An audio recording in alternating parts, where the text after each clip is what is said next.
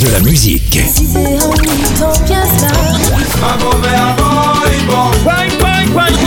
Et des infos. Elle chantera jusqu'à ses 99 ans. Double disque d'or pour son premier album solo. C'est VSM Radio. Hola, c'est Sylviane Mongis, direction Cuba avec Raoul Paz.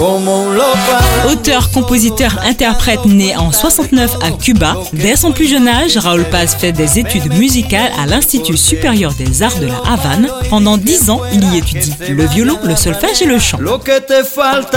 En 96, il quitte Cuba pour Paris afin de poursuivre ses études. Pour pallier le manque d'argent, on le retrouve très vite sur la scène latino. En 99, il participe au concert de la Fania All Star au Zénith et il rencontre Ralph Mercado qui lui propose d'enregistrer son premier disque à Miami. Cuba Libre sort cette même année. La presse new-yorkaise le consacre révélation masculine de l'année.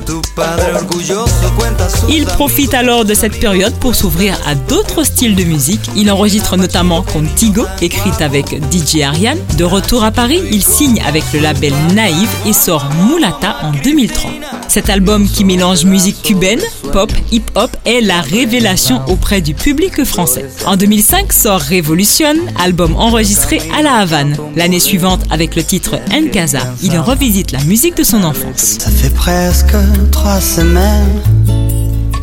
Malgré une belle carrière en France, Raoul Paz retourne vivre à Cuba en 2008 et pour ce retour présente son album Havanización en 2010. Puis d'autres tubes jusqu'à son dernier bébé, El Puente, sorti en 2021. C'était une salsa avec le plus français des artistes cubains, Raoul Paz. De la musique.